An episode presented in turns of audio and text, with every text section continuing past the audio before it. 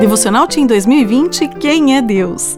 15 de setembro Ouvido desbloqueado. Ele respondeu: Antes, felizes são aqueles que ouvem a palavra de Deus e lhe obedecem. Lucas 11, verso 28. Mãe, abra a porta, Gabriela chegou. Tem certeza? Eu não ouvi a campainha tocar, disse a mãe confusa. Eu tenho certeza, mãe, a voz da Gabi é inconfundível para mim. Ela está aqui em frente de casa. Você é como a Bia? Tem facilidade para identificar a voz das pessoas com as quais convive? Com os olhos vendados, você conseguiria identificar a voz de seus colegas de sala um por um? E a voz dos seus familiares?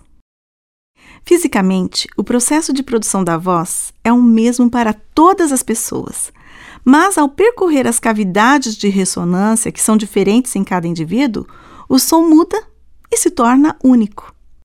Pela convivência, a voz de uma pessoa pode até se tornar parecida com a de outra, mas nunca será totalmente igual. Assim como a impressão digital, o timbre de voz é único em cada pessoa.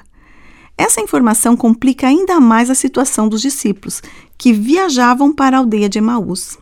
Se você não sabe do que eu estou falando, pode ler essa história em Lucas 24, 13 a 35. Três dias depois da morte de Jesus, em um domingo, dois discípulos estavam caminhando quando encontraram com Jesus. Apesar de verem a Cristo e ouvirem sua voz, eles não conseguiram perceber que era ele. Mas como isso pôde acontecer se eles conviveram tanto tempo com Cristo? A tristeza deles era tão grande que bloqueou seus olhos e ouvidos. Só depois de um tempo conseguiram perceber quem estava falando com eles.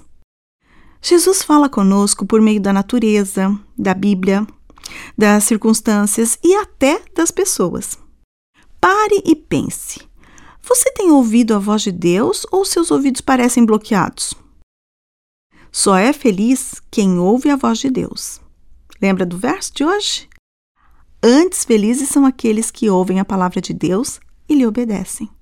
Então, se for seu caso, peça a Jesus para destravar seus ouvidos. Afinal, com o ouvido desbloqueado para a voz de Deus, você será mais feliz.